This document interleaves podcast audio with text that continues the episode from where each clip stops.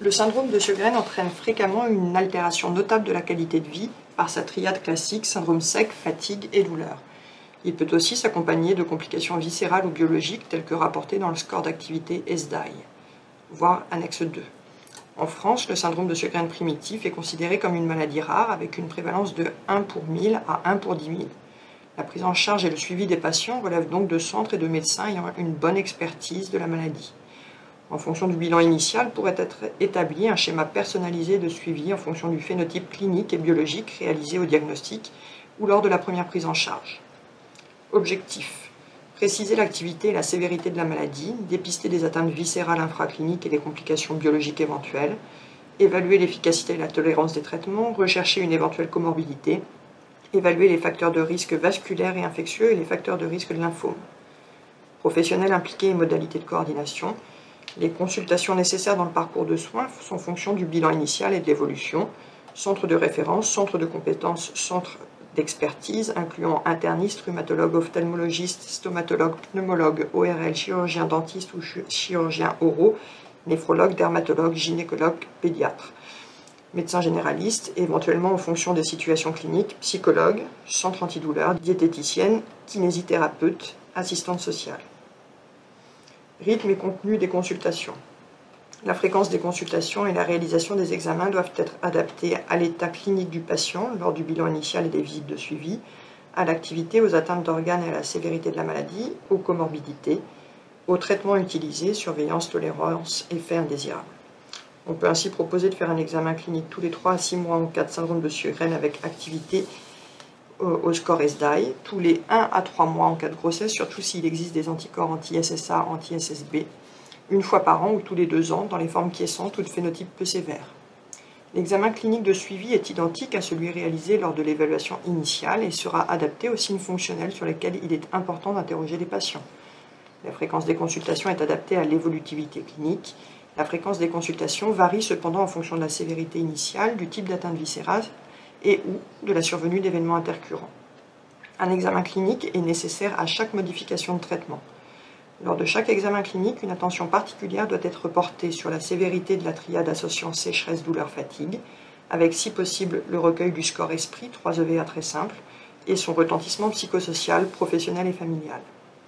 La survenue possible de poussées répétées de parotidomégalie, la survenue possible de manière répétée de poussées de purpura vasculaire, la survenue possible de tout symptôme qui orienterait vers une atteinte d'organes, la croissance staturopondérale chez l'enfant. L'examen physique comportera systématiquement l'examen de la bouche à la recherche de complications du syndrome sec, comme la mycose, l'examen des parotides et des sous-mandibulaires, la recherche d'articulations douloureuses et gonflées, l'auscultation pulmonaire, la recherche d'hépatospléno-adénomégalie, un examen général. Examen paraclinique. La fréquence de ces examens ainsi que la prescription d'autres examens complémentaires biologiques est adaptée à l'état clinique du patient, à l'activité de la maladie, aux atteintes d'organes et la sévérité de la maladie, aux comorbidités, au traitement. Ces examens visent à surveiller et dépister des atteintes spécifiques parfois asymptomatiques, notamment biologiques, telles que cytopénie, composants monoclonaux, troubles ioniques ou atteintes rénales interstitielles ou glomérulaires, ou des signes d'évolution vers un lymphome, à dépister des complications des traitements et à rechercher la survenue de comorbidités nouvelles associées, à dépister la survenue d'un syndrome de chevauchement associé à une autre connectivité. Les examens biologiques systématiques à réaliser à chaque visite sont à adapter au phénotype clinique et biologique défini lors du bilan initial. Ils sont rappelés euh, dans les tableaux 9. Tableau 9. Fréquence et indication des examens biologiques à réaliser au cours du suivi d'un patient atteint de syndrome de Sjögren. À chaque visite, NFS plaquette, ionogramme sanguin créatininémie et débit de filtration glomérulaire, CRP, rapport protéinurie créatinurie sur échantillon et éventuellement ECBU, albuminémie, bilan hépatique, azatalate gamma-GT, bilirubine totale et phosphatase alcaline, CPK, dans le cadre du suivi de la biologie standard. Électrophorèse des protéines, dosage pondéral des immunoglobulines pour recherche d'un complément monoclonal et d'une hypergammaglobulinémie.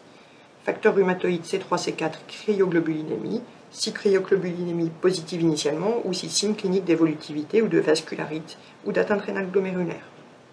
Examen non systématique, LDH en cas de suspicion de lymphome, TSH en fonction des données cliniques de l'évolution et des antécédents, sérologie virale VHB, VHC, VIH quantiférons si introduction d'un traitement immunosuppresseur ou d'une biothérapie envisagée, recherche d'auto-anticorps anti-SSA, anti-SSB, n'est pas à renouveler au cours du suivi si elle était positive initialement. En vue d'une grossesse, une nouvelle recherche d'anticorps anti-SSA, anti-SSB pourra être réalisée s'ils étaient négatifs au bilan initial. Anticoagulants circulants, anticorps anticardiolipine et anticorps anti-bêta-2-GP1 à faire si cela n'a pas été réalisé dans le bilan initial, n'est pas à renouveler au cours du suivi, sauf éléments cliniques nouveaux thromboemboliques ou obstétricales ou en vue d'une grossesse. Évaluation des comorbidités, glycémie à jeun, examen des anomalies lipidiques, examen gynécologique et frottis, dépistage du cancer du col de l'utérus, tous les ans si prise d'immunosuppresseurs ou de biothérapie, au rythme de la population générale dans les autres cas, chez les femmes de 25 à 65 ans tous les 3 ans, après deux frottis normaux réalisés à un an d'intervalle ostéodensitométrie en cas de corticothérapie au long cours tous les 3 ans. Tableau 10. Fréquence et indication du suivi d'un patient atteint de syndrome de Sjögren.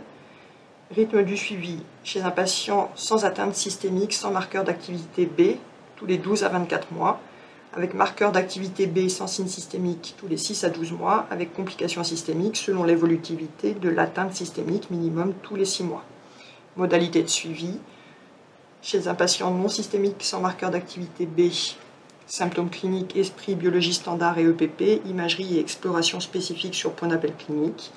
En cas de marqueur d'activité B sans signe systémique, symptômes cliniques, esprit SDA et biologie standard EPP, facteur rhumatoïde C3, C4, plus ou moins cryoglobulinémie, imagerie et exploration spécifique sur point d'appel clinique.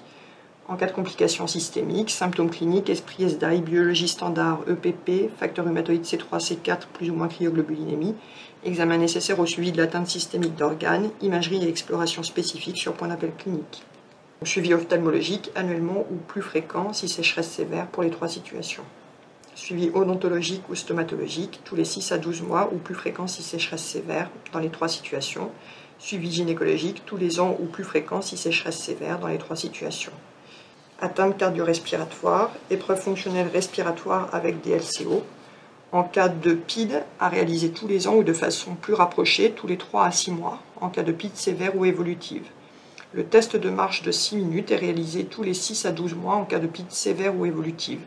Il apprécie la tolérance à l'exercice. Le suivi des EFR n'est généralement pas utile en cas d'atteinte bronchique ou bronchiolaire.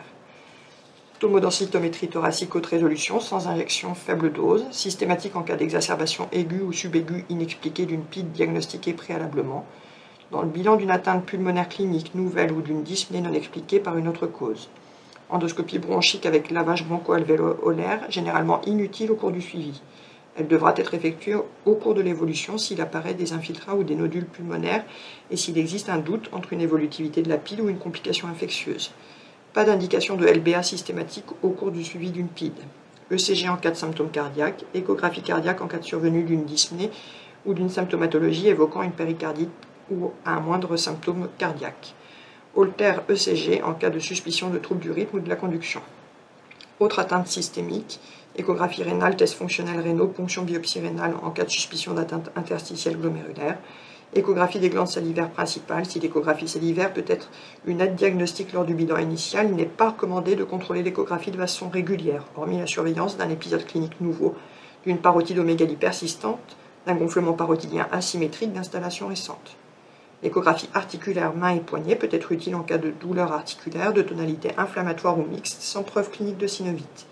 L'échographie peut être plus performante que la clinique pour mettre en évidence la présence de synovite électromyogramme en cas de déficit musculaire clinique ou d'élévation des CPK ou en cas de signe clinique de neuropathie sensitive ou sensitivo-motrice.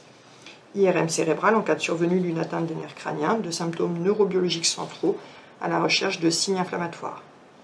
En cas de suspicion de lymphome, doivent être réalisés les examens suivants électrophorèse et immunofixation des protéines séries. En, cas de protéinurie, électrophorèse et immunofixation des protéines urinaires chaîne légère libre sérique, bêta-2 microglobulinémie, cryoglobulinémie LDH, TEP scanner. Si accès difficile au TEP scanner, scanner cervico-thoraco-abdominopelvien. Échographie parotidienne si parotidomégalie asymétrique et ou persistante. Une nouvelle BGSA qui peut être un moyen simple de révéler le lymphome, surtout si la suspicion se fait devant une hypertrophie parotidienne ou sous-mandibulaire persistante. Si la BGSA n'a pas mis en évidence de lymphome, une biopsie parotidienne sous échographie s'il s'agit d'un nodule parotidien.